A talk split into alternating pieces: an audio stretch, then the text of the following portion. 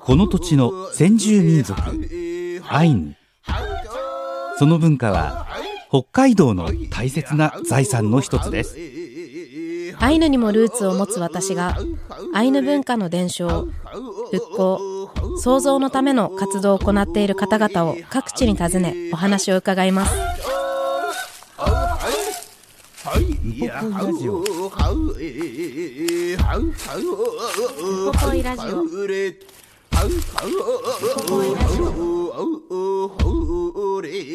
ウポポイラジオ今日は2023年4月18日に新日高町で収録した模様をお送りいたします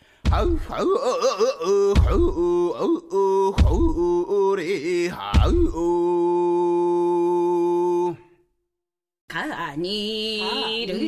ランクラプテ高山秀樹です。イランカラプテ関根麻也です。今日はスタジオにお城の本持ってきました。ありがとうございます。これあの僕が持ってるスタンプ帳で、はい。日本百名城に行こうって。わ楽しそう。姫路城だとかね、はい。大好きなあの彦根城松本城とか載ってるんですけどいいですね。実は、はい。この最初の方には北海道の城も載っていてあ当本当だ五稜郭。うん、五稜郭と松前城が載ってるんだけど松前城。でも一番は違うんですよ。一番はこれあの地域限定されてますけど根室半島茶師跡郡茶師っていう言葉が先週出てきたけど、はい、あこれだと思って、うん。ありがとうございます。だ砦とか囲いとかだから城とだからか広い意味で言うと、この百名城の中に入れたくなるようなお城の要素もあるのが茶師っていうことなんだけれども、私一応アイヌなんですけど、うん。一応じゃないでしょ？本当にあるんでしょ？一応じゃないよね。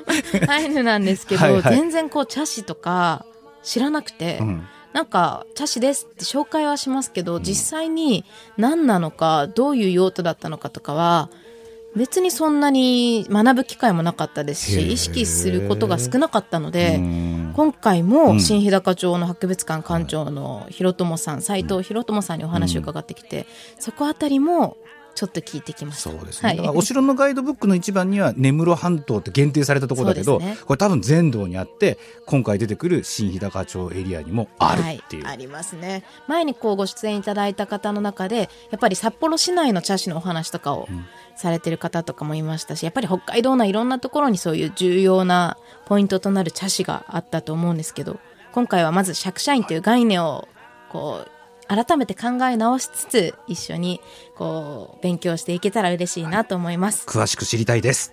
やくん星木のぬはえんこれやん。まずは聞いてください。イランカラプテイランカラプテ先週は釈社員私も全然知らないことだらけだって改めて再認識したんですけど今週は茶師について詳しく教えてください。はい。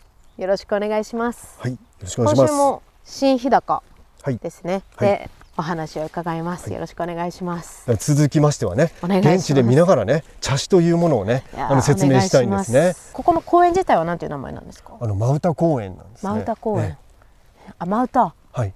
えー公園っていう名前のどちらかというと太平洋側にあはい。るシベチャリ茶師跡はいですね、そうですね。えでこれね茶師の説明はね一般に大きく分けてねよね。あのまあそもそもアイヌ語で何て言うんだとあと先ほどからお話ししてました松前藩や幕府ーはい。弘前あ津軽藩といったあの日本人が記録した旧記と呼ばれる記録に見える茶師って何なんだ、あはい。と地元のねアイヌのおばあちゃまとか口頭伝承に残されている見える茶師ってどういうものなんだっていうようなところの説明がら実際にある茶師っていうのがねあの一体どういうものなんだっていうその立地や形あるいはいつ頃作られたものなのっていうね、考古学的な研究成果によるあの年代感。で茶師っていうのはどこにあるのっていうですねどれくらいあるのっていう分布っていうんでしょうかね。ええ。うまく説明できないですはい。茶師って、そういったものからねあの説明がされているんですね。はで一般的な説明またさせてもらいますとねあの茶師っていうのはアイヌ語で鳥で館、はい。作作画工を意味すると。それを私も聞かれたら答えるんですけど、手なんですか？って言われたらその先何も言えないんですけど、そうなんですね、えーこれはね、はい。あの現在残っていないのであの本当にねアイヌ語でこう言うんだよって言われてもなかなかわかんないですよね。はい。で実際にではねあの古い記録旧記なんかに見ていくとあの津軽藩の編纂物1731年に書かれた津軽藩のあの正式な歴史書っていうんでしょうかね。その津軽一等史漢第10っていうの中であの初めてこの茶師っていうのが出てくるんですが、うん。それはね城のことって出てくるんですね。戦うそのお城ですね。城のことっていうのが出てくる、まあ、そういった記録やアイヌ語であるとかですねいろんなあの情報をですね駆使してあの茶師とは何ぞやと初めて言ったのがねあの北海道史明治時代の北海道史の,、はい。あの権威である河野常吉さんっていうねあの大先生がですねあのアイヌの城塞というふうにね白鳥でですねふう定義してるんですね。では実際に静内地方に暮らしたあの伝承者でありますあの織田捨野さんの湯からに茶師を見出していこうとした時にこれはねあの城とか砦とかではなくてあの館とか家とかですうん。ねまたちょっと別な表現で出てくるんですね。はい。でつまるところ茶師とは何ぞやとあそうね。口頭伝承を聞いたりあのアイヌ語を解釈してても全然わからないっていうので、はい。やっぱり現地でね一番見るのがいいんですね。茶師っていう実際にね。はい。はい。どんなところにあるのか。そうなんですね。それが一番いいっていうところで今日はねその茶師そのものにあのご案内してですね現地を見ていただきたいというところなんですね。いすはい、今いるここがはい、もう茶師のそうですね。はい、どこになるんですか？ですね。それではい現地で見られる茶師、これはねあの遺跡となった茶師なので、はい今はもうね使われていないね。そのなので茶師跡って言い方をするんで茶すね。はい。でねこの茶師跡っていうのはね空堀と炸裂で区画されたですね、はいあの防御的な機能を持ったあの遺跡なんですね。本当に城のそうですね空堀。はい空堀があって、はい柵があったってこと柵ですねがあったんですね。炸裂があった。えでこちらの通りにね空堀がありますでしょ？炸裂は今見当たらないんですね。そうですね今いるこの公園が、名前がはい。あの今シベチャリ茶師シベチャ跡リ茶師跡と言ってねあの釈社員の居城なんていうふうにね言われているところですね。はい。でまあそういった空堀がまずあるよっていうのであのあそこは茶師跡っていうのがわかるんですね。で大体はあの海とか川とかに面したですねこう急峻な地形、はいあの高いところにあったりして見眺めのいいところにあるんです。ねまあそういったあの立地環境があると。今日もすごい見渡す限り太平洋が綺麗ですねそうですね。こうやってえいろんなところから見えるからここだったんですねそうですね。あのあちこちこう見渡すことができると監視できるっていうことですね。まあそういったあの守るためにね攻められた時に守るためによくよく注意して周りが見渡せるようなあの非常に良い要害の地というようなところにあるのが茶師跡茶師跡ということになるんですね。で、はい今日はねあのもう今日いらっしゃってきているあの行きたいところはそういったあの茶師跡で釈迦の戦いの頃に実際に使われたであろう茶師跡のうち、あの釈迦院がいた釈迦院の居城だって言われているような茶師跡シベチャリ茶師跡と先ほどのねあの釈迦院と激しく戦った鬼菱が最後を迎えたメナ茶師跡っていうですねその2箇所に行ってみたいんですね。はいお願いします、で今日はまずは先にねシベチャリ茶師跡から今いるところですね、はい。この公園よく来てたんですけど、こねはい。このなんていうんですか海岸側まで行ったこと、え小さい頃あるのかもしれないですけど、はい。覚えてないですしえはい、説明がないとわからないです、実際にね、はい。あのご覧になっていただきまして空堀が、この空堀は今はこうやって橋で渡れるんですね、そうです。はい。この橋を渡ったこっち側がもともとはこう見渡したりとか、はい。用途として使われてたんですね、ねそれで茶師跡にはねあの専門の用語がございましてねこういった空堀をねあの豪っていうんですね。こはい豪と言います。であのこちらのね真っ平らな部分あの空堀によって区画されてあのおそらく人がいたりあの戦いの時に守ったりするような重要な部分をね狂わって言い方をするんですね。狂角って書くんですけどね。うはい。豪とか狂わという言い方がされます。でさらにちょっとねここご覧になっていただきたいんですけど、はい。ちょっと盛り上がってません？盛り上がってます。これねあのおそらく豪を掘り上げた土であの盛っているんだと思うんですねそういう盛り土っていうのがあるんですねであのその盛り土をした上でおそらく柵を立てて、はい外からあの直線的に時に直接的に攻められないような仕組みを作っていると。えーじゃあこれは全部掘られたものってことそうなんですね。なんですね。はい。掘られてこう溝にしてそうなんです。はい。で大体ねこの上幅が10メートル、10メートル。うん深さがあのだいぶ埋まってるんですけれども、あの1.5メートルくらい、はい本当はもっともっと深いはずです。ええあの土で埋まっちゃってるんですけど、ね。当時はもっと深かったでね。で長さはあの大体ね50メートルくらいですね。50メートルぐらい。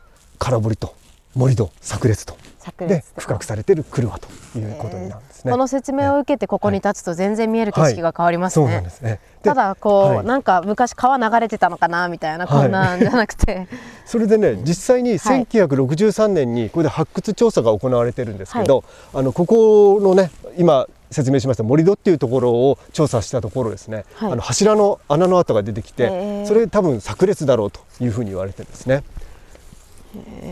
であとその黒は砦の中にどんなものがあったのかとはいいうのも、その1963年の発掘調査で明らかになってるんですが何が出土したかってことですかね。はい。であの倉庫のような建物だというものが見つかってるんですね。倉庫。はい、いろんな道具ええそうなんですよそこからあの鉄の鍋であるとかですね刀であるとか布とかですねいろんなものが出てきてるんですね。はい。それは大体この辺りこの辺り。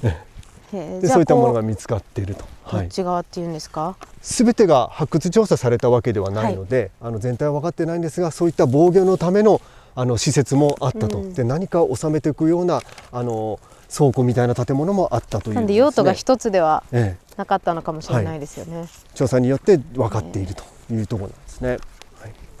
今はこうやって展望台みたいな感じで、普通に来てもいつでも入れるようになってるんはい、ですか？そうです。はい、夕日が綺麗な時間帯ですね。はい、そうなんです。ええで実際にちょっと展望台に上がっていただいて、はい周りを見渡していきたいんですけれども、この展望台は昔からありました？はい、ありました。あすごい。でここで一望できるんですね。そうですね。はい。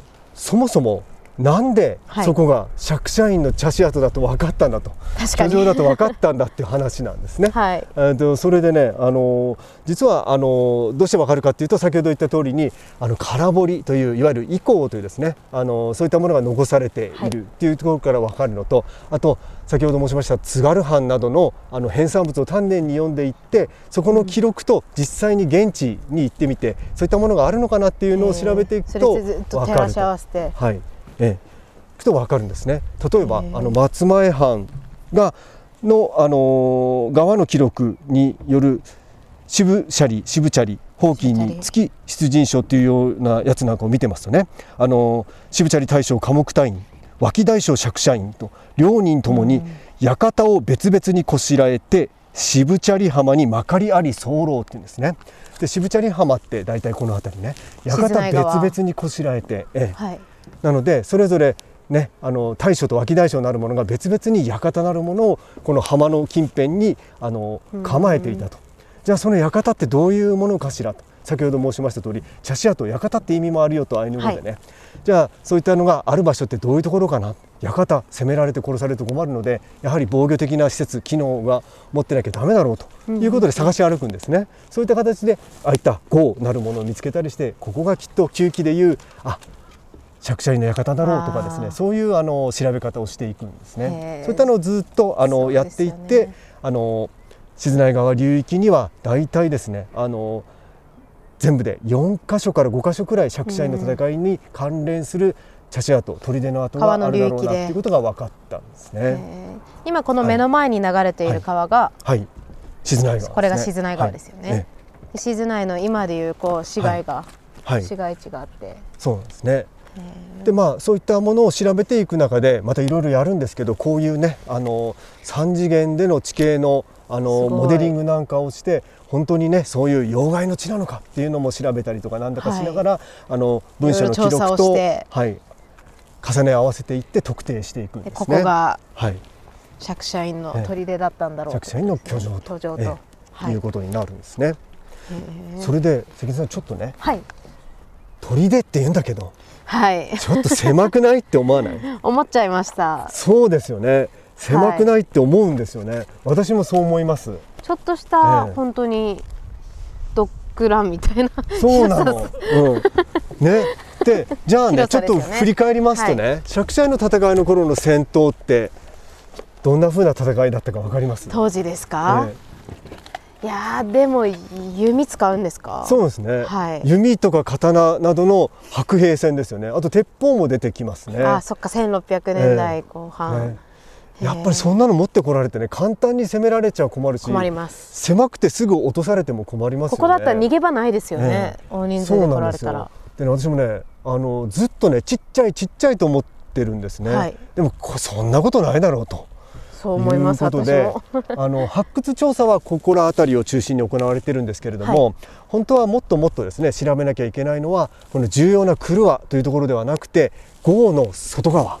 あ普段みんながあのあんまり気にしないところを調べたらどうなるのかなっていうのをですねずっーとへあの考えていて調べたはい。ことがあるんですね。あの地中レーダ探査っていうですね地下に何が埋まっているのかっていう電磁的な調査方法で調べるものがあって、それでねあの大発見があったのでー何ですか釈迦院の居城トリデアートの本来の姿が分かるたんですね、それででそこにねちょっとねこれからお連れしたいえんです、ね。お願いします。ここだったらちょっとちっちゃいですもんね、はい、ちっちゃいんですよ。当時のその戦いの規模というか、どんぐらいの人数とかっていうのは文献とかで残ってたりするんですか？はですね、あのーたくさん50人ばかりだの何人ばかりだのとですね、はい。具体的な数字は出てくるんですけど、はい。あのー詳しいそういう数字が本当に実を占め、うんうん。なのかっていうのは私と別な話なんですね。すよね。まあ、大勢で攻めるあるいは少人数でも攻めると。でほとんどの戦いの仕方が野襲なんですよね。ああはい、ええ。トップパッええ、帳をっていうような言い方、忍びっていうんでしょうかね、そういったあの奇襲作戦でやってくる、ね。まあ、そういったものにも十分に対応できなければいけないと。じゃあ当時ここにははい。その倉庫もあり地勢みたいなものもあったってことうんですか？そこまではね分かんないですけどおそらくあのそういったものもあるはずですよね。うん。あの釈迦の戦いの記録の中ではあの地勢とかではなくて、まあ、館とか巨所とか、あと小屋。ちっちゃな屋根古い家みたいなあの記録で出てきたりはしますね。だから構築物というか何か建物があると。ないとそうですよね、はい当時コタンの規模もはい今の市とかと比べたらもう全然小さい、こうええ10頭もあればコタンみたいな中で当時の戦いがどんなもんだったのかが、想像しかできないですはい。ね、いやそれで、はい。今何もありませんでしょ？何もないです。であれだけじゃちっちゃいんですよね。ちょうど5を超えたとこですね。え取ったところ。それはおかしいと。はい。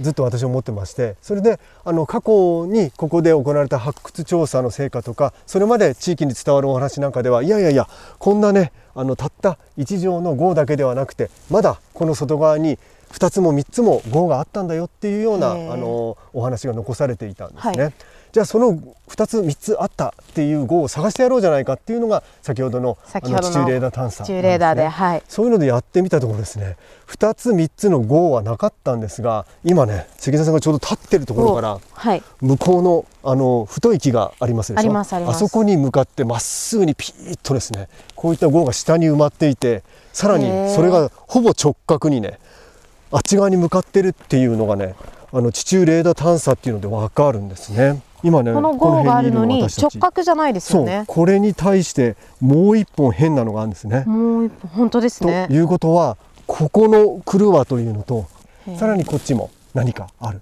で3つ3箇所その守るための平坦な場所っていうのを設けたその間間にこうある意味溝を作って。そうですね。砦の跡だと。まあそうよね。こっちはあの静内川なので、はい。そんなにそんなに頑張ってあの監視や防御を固めなくても崖がありますしね。ね。大丈夫なんですけどこっちはね下に沢があってそこをこう、ね、こっちは山菜採りできそうな山ですそうね。そう登ってくる人たちをこちらでね、きちんと監視して簡単にこちらに侵入させないようなあの防御の仕組みを作んなきゃいけないと。いうことがね分かるんですね。だからあのちゃんとねあの戦うためにあの形は不格好ですけれども、はい。必要な防御のためのあの号とか機能っていうのを設けたっていうのが釈迦院の居城へーシベチャリ茶シベチャリ室茶室ということなんですね。へえシベチャリ茶師跡って噛みそうですね。神様ですね。ね、シベチャリの茶師跡ってことですね。それがねシベチャリ茶室だったと。こっちがシベチャリ川で向こうは何川なんですか？こちらはね川がなくて、あのー沢が流れていてですねはいあの名前のない沢です。えうんで今我々は釈迦院の沢なんて呼んだりもしたりはいしてるんですね。まあ釈迦院の砦の跡があったので釈迦院の沢みたいな言い方をしたりしてます。はい、じゃあその沢側からの防御っていう意味でも、そうですね。えその今は地中に埋まってしまっている、えはい、当時の豪の跡があったんですね。はい、そうですね。こちら側にね。だからあの全然あのここだけ見てるとちっちゃいんですけど山一つが ドッグランって言っちゃいましたね。鳥で釈迦院の居城茶師うんなんだろうと。じゃあ今このある公園の広さぐらいはあったってことですかね。なのでまだこちらも詳しい調査がされていないので、公園の中も丹念に調べていくと先ほど関根さん言われたようなね地勢みたいなのもあるんじゃないかっていうね、かもしれないですよね。期待を持ってもいいんじゃないかと。今はそういう調査とかは行われてるんですか？はい、今はですねあの実施してなくて将来的に発掘調査も含めた、あの調査をですねやっていこうというふうに考えてます。じゃあただ私が小さい頃走り回ってた公園っていうイメージじゃだけじゃなく、掘ればこうたくさんいろんなことが出てきそうなね。え大事なんですえそうね。ですね。今後必要ですね。はい面白い。ここがあの渋チャリ茶師の茶師跡、跡。ええということになります。こっちが釈迦院側のはい。茶師ですね。はい。実はね、あの釈迦院の死後、釈迦院の茶師は焼き払われたっていう記録が残っているんですね。で、それがあのここ渋チャリ茶師跡なのかどうかっていうのは実は分かってなくて、あーはい。あの渋チャリ茶師跡先ほど申しました通り部分的に調査してるんですけど、あの何か焼かれた跡って見つかってないんですよね。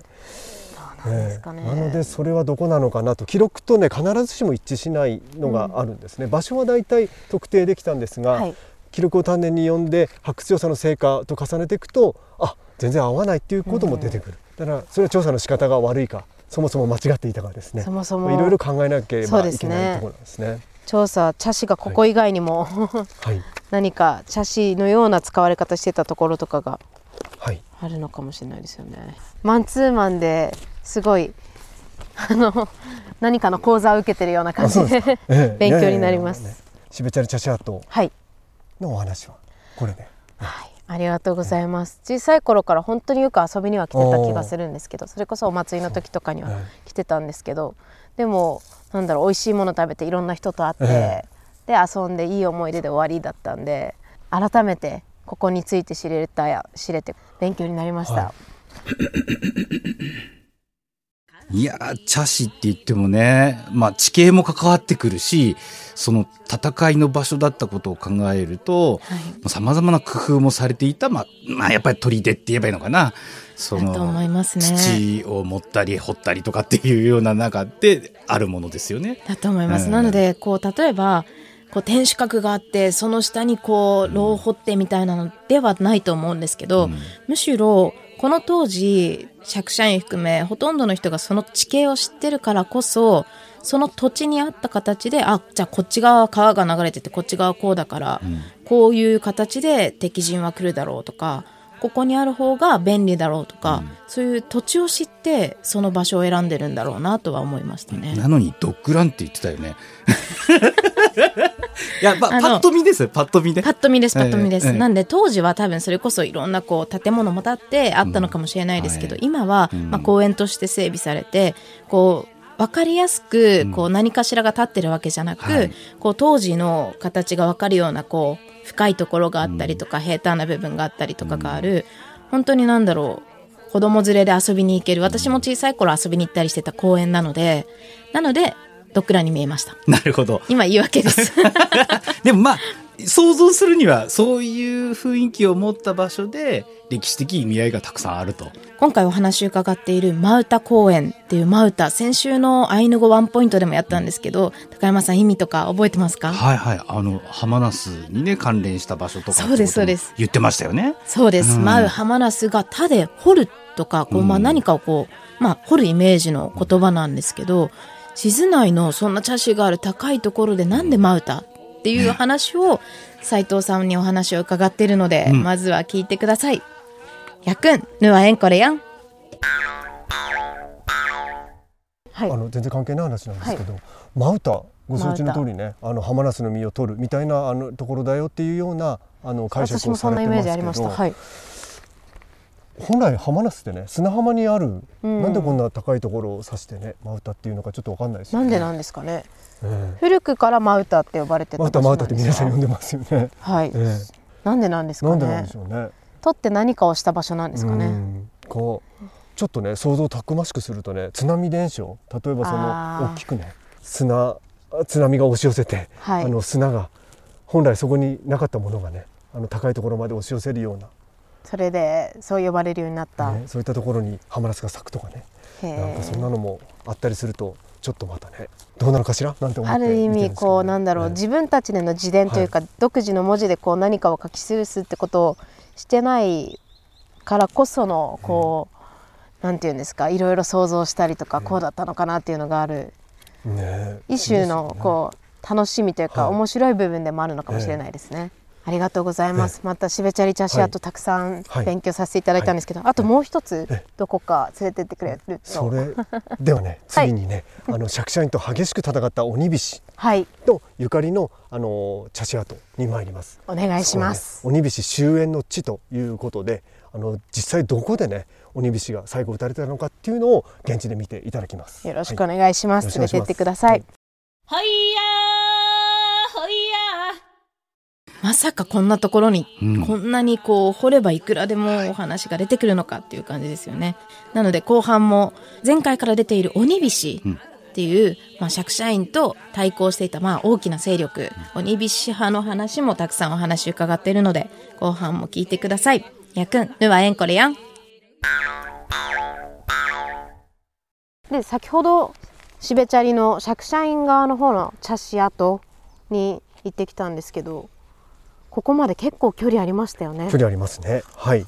ええ、ここが何になるんですか？ここはですね、はい。あのメナ茶師跡といって鬼菱終焉の地というふうにあの言われているところですね。はい。で、あのー先般もお話ししました通りに1668年漢文8年に鬼菱の弟2人が山の畑で釈迦院方に殺されて鬼菱も待ち構えて殺そうとしているよっていうので鬼菱は砂金掘りの分子炉の小屋にうん逃れるんですね。はい。その様子を茶師なるところから茶師から釈迦院がどこかの茶師かわからないんですけどね。見届けていてへ手勢を送って鬼菱を殺害したんだと、その分子楼の小屋と考えられるところがここなんですね。の分子楼の小屋に鬼菱が行ってる時にはい。ってことですね、そう。えーあらあら斉藤さん。ね。分子楼の小屋。茶師じゃないじゃんって思いましたでしょ？そうですねはい。そうなんですね。であのそのあたりについてはですねもともとあのこちらはあの御殿山分子楼館跡っていうふうに呼ばれていたんですが、はい。あの釈迦院の戦いに関連するあの貴重な茶師跡遺跡が新日高町域にはあの5つくらいあるというので、それを、えー、と1997年にですね国の史跡に指定しましょうという時に名前をですね現地のアイヌ語に由来のあるあの地名をつけた上で茶師跡をくっつけて名前を改めたものなんですね。なので正式にはあの御殿山分子楼館跡っていうのがあの正しいところです。で関根さんねはいしべちゃり茶師跡でもあの確認しました通り何でしたっけ？茶師跡豪。豪がありますね。炸裂。炸裂ですね、はい、どう？ここ。ここも高くなってない？なってます。何これ？これが豪があって盛り土盛り土があって、ね。じゃあここににね。はい、はい。炸裂があったはずなんですね。でここは御殿山分子楼館跡。館跡。目な茶師跡になんですけど大きく違うのがはい台地ですね。平らな土地、ね。突き出た台地をですね。こう一本の号でぐるーっと囲んでですねさらにここまっすぐの号を通して垂直がかってますよね、クルワをねシベチャリ茶師跡では今見えるのは一つだったんですけれど、ここはね二つのクルワを作ってるんですね。いや分かりやすく2つに分かれてますね。分かれてるんですね。はい。大きさ違いますでしょ？っ違います。ていうことはおそらくこっちにいる人とこっちにいる人がちょっと権力的にうん。こっち高い。広い方差が高いりはい。ちっちゃい方が低い。うん、でちょっとね想像をたくましくしますとね。あの分子楼なる砂金掘り。はい。がちょっと広めの大きいところにいてその手下とかね関わりのある人がちょっと狭いところにいて、この右手どっかね向こうから分子楼さんって来たらねすぐ会えないね、ここを通してからじゃないと会えないとかね、まあ、そういったあの形をこう想像したくなると。というのは、はい。この文四郎館跡もどうして茶師跡がそこだと分かるんですかという話をした時に、ね。あの記録をもとにあの現地を調べていきますよって話をしましたよね。でそれもあの記録さらにあの図に書いたりしながらあのまとめていくとこんな形になるんですね。はい目の茶師跡目の茶師号があって盛り土があって2つ車があるというね、これもねあ今のまさにいるところですねそうなんですね。あの記録にある記録によりますとね、あのあるところにね、あのこう渋チャリ渋チャリ川のね。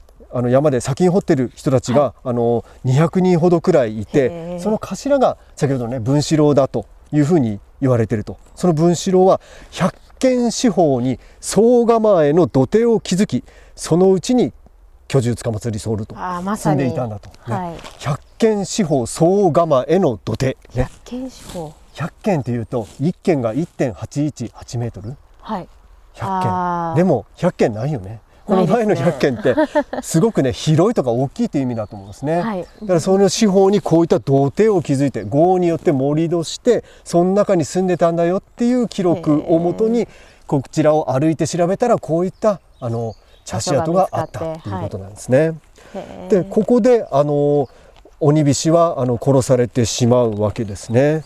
で鬼菱はどんなふうに殺されたのかっはて気になりません、気になりまね、す、あのそれもねあの資料に細かく書いてあるんですね。ここであの鬼菱というあの人物が殺されるわけなんですがそれも事細かく記録されているわけなんですね。はいでその釈社員が茶師より見届けていて釈社員の手勢がですね5人10人ばかりこの文四郎の館と小屋を取り囲んであの鬼菱を殺すと言ってやってくるわけですね。そしてねそれに対してあの鬼菱はどうしたかというとですねあの鬼菱もここに逃れてきたんですけれども、はい。あの釈社員の指示であの文四郎や他にいた砂金掘りの人たちも焼き殺してもいいんだって言ってやってくるわけですね、釈社員のその手勢は。つもりというか、は。い。でそうなった時に鬼菱は考えるんですね。関係ないですよね。釈社員と鬼菱型との戦いなので、こちらにいるあの砂金掘りなんかを巻き込むのはよろしくないというふうに鬼菱は考えるんですね。そして一人でね出てくる。出てこい出てこいと、釈社員勢が言われたことに対してね。その時に矢よけの着物をもらう。要するにうん。何でしょうかね。あの鎧。くさび片びらの鎧とかねそういったものですよね、はい。矢を避けることができる鎧をあの金掘り砂金掘りたちにもらってあの出てくると。はい。でここにね50人ばかりたくさん詰め寄せて出てこい出てこいと鬼菱に言うと。で、鬼菱ここでかっこいいのね。はい。あのそんなにいたら出られないだろうと。道を開けなさいって言って一人矢よけの、ね、着物を着て要するに鎧をつけてやってくるんですね。えで外にいたあの釈社員勢はどうしてたかっていうと太刀を抜いて待っている。待ち構えている。ね、出てきたでその中に一人でちょっと道開けなさいって言って出てくると。であのそこでねかっこいいのがね鬼菱はねチャラン家を2編言ったんだと。チャラン家うんねはい。な談判なんて言われますよね。に言われますね。アニ語でね訳されたりするんですが、おそらくそのチャラン家の中身は記録の上では言ってないんですけれども、あの先ほど言った通りにね、日本人を巻き込むか砂金掘りを巻き込むあの巻き込むようなね、あまりよろしくない行為に対しても。もしかしたらチャラン家をつけたかもしれないし、はいこれまでの釈社員とのやり取りありましたね、うんうんあの熊くれっていうのにくれなかったりとかね、はい。あのここ入るなっていうところに山に入ろうとしていたりとかそういったいざこざについても何かチャラン家二辺のうちの一つあったんじゃないかなって私は想像してるんですがそういうね理路整然とあの相手のあのよろしくないところをきちんと攻めるあるいは問いただすようなチャラン家を2辺つけた上で飛び出してくるわけですね。ところがねそんな鬼菱を釈社員の手勢たちはあのー殺してしまうんですが、うん。あの槍でねももを鬼菱のももをつく、その疲れた鬼菱はね太刀で槍を切り落とすのね。はいねでもその後にあの厳しく激しくねあの矢を追いかけられてここで最後死んじゃうのね。うんこういうね鬼菱の姿を見るとなんかねあの意地悪釈者にいっぱいしてるように見えるんだけれども、はい。ちゃんと道理を通したりするようなうん。イメージとか、一人で出てきてあの対峙する。で記録によると一人も殺さなかったとかね相手方の釈者員方の手勢をね、はい。で同じアイヌ同士をあの必要以上に傷つけなかったっていう姿なんかも記録の上では見えてくるわけですね。はい。そうするとちょっと今まであの、ね。やり取りの中で見てきた鬼菱のイメージと若干違いますでしょ？どうしても釈社員はこうどちらかというとヒーローというか、はい。ようなイメージを持たれることもありますもんね。ええそんなね、あのイメージもあの覆してくれる。ね。うん。記録を丹念に読んであの遺跡訪れてみてそのね、はい。遺跡の形なんかを見ていくと、ね、で実際に来ることで、こうその当時の様子をこうちょっとだけ垣間見れるというか、こう想像したりしながら掘っていくとですね。ええ。なかなかね、釈迦の戦いにあった前段のね争いの実態が遺跡や記録を通してねあの見えてくるんじゃないかなというふうに思います。で実際にねあの、はいここも中に入ってみて、はいそのね百軒四方総構えの土手をね ちょっとねあの経験してもらいたいな。はい。はいすごい。ここははいあの先ほど言った釈社員側の茶師から距離でいうとあ何キロか離れてます？結構離れてますよね。4.5キロくらい4.5あります。そしてで川上に来た感じです川上です。はい。であ本当だ結構川上でですね川またいではい川上の方に、そうですね3キロか感じですね4キロくらいあってこんな形になる直線距離でね。はい。今私たちここにいてはいあっち側が先ほどのシベチャリ茶師跡ね。はい百軒市を総構えの土手を築いてその中に住んでいたんだよっていう、ね。こう盛り上がってますねそうですね。この土手がね盛ちょっと見ものなんですね。うんへえでちょっとねせっかくだから行ってみましょうか、お真ん中までね。します。真ん中まで。それで実はですねはい。非常に困ったことが釈社員は鬼火師との戦いの中ではい。あの新茶師なるもの新しい茶師を立てて鬼火師との戦いに備える用心していくっていう記録があるんですね。はい。でこちらをに鬼火師が入ったのを釈社員はその茶師から見届けているんだとそうですよね。ここに入るとこ見てるんですもんね。それをじゃあさっきのシベチャリ茶師跡から見ていたのかとうんいうことになると4キロを4キ見るのはロくらい先から見ていたのかどうなのかとはい。い。うね問題が起きてくるわけです、はい。そうなるともし見届けたとしたらあんな4キロも先も離れているところではなくはい。て、もっと近いところじゃないのって思いません？思います。それで実際にですねそちらで我々は茶師跡がないかどうかを探しているんですがはい。ちょっと見つからないんですね。ただそうじゃないけれども新しい茶師跡は一箇所見つけているんですけれども、はい。どうもねあのそれじゃない気がするんですね。うん。というのは新しい茶師を立てて作ってあの釈社員方はあのお酒飲んだり飲んだりするようなこともしているので、はい。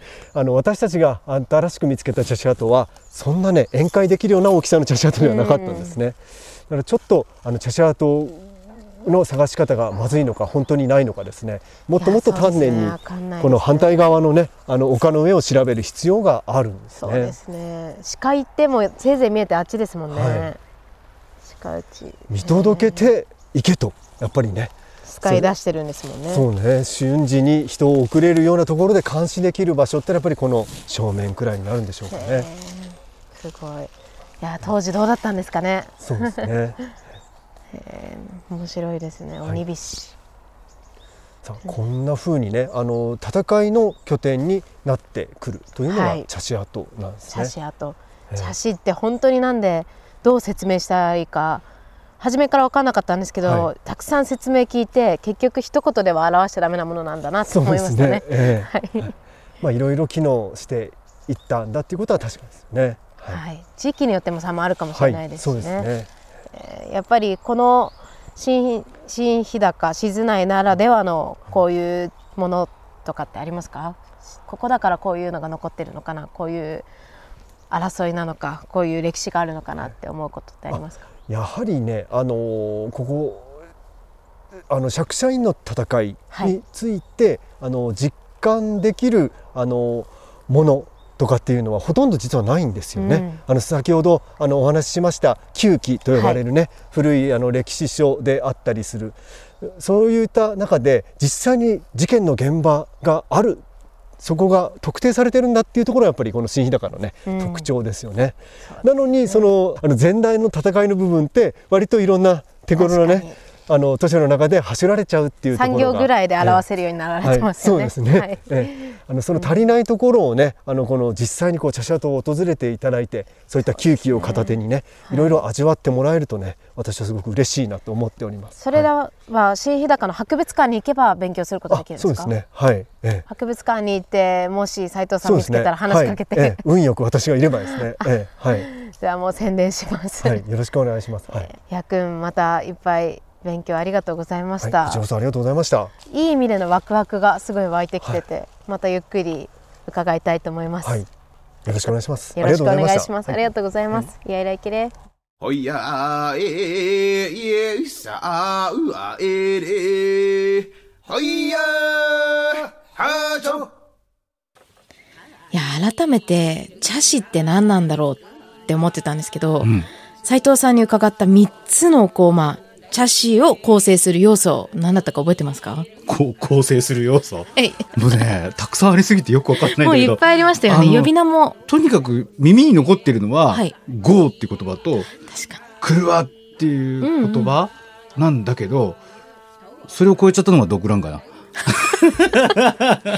ももううそのごちゃごちゃも。浅いコメントだったんですけど、はいおっしゃってたのは豪と、うん。あとは盛り土と炸裂っておっしゃってまえしたね。つまりじゃあ土を盛ったところと、はい。こう掘ってあるところとっていうふうなイメージで考えればいいの？これは。そうですね。なんでこう多分敵襲が来た時に、うん。こうまあ深く掘り出したところがあって、そこでまずちょっと難関があってそれをさらに持ってある盛り土の部分がある、うんうんで炸裂の柵ですね、があるっていうので、まあ、こう防ぐ3段階なんか炸裂って聞いたら爆発しちゃったみたいなそうですよね。こうなんかそういう意味じゃないよね。そちらじゃなくこううん。柵っていう、うん。まあ、それこそドッグランのフェンスみたいな、うん公園のフェンスみたいなそういうこう何かをこう隔てる柵っていうものをそれが続いてる感じ、続いてる列で炸裂ですね。ようやくイメージができてきた。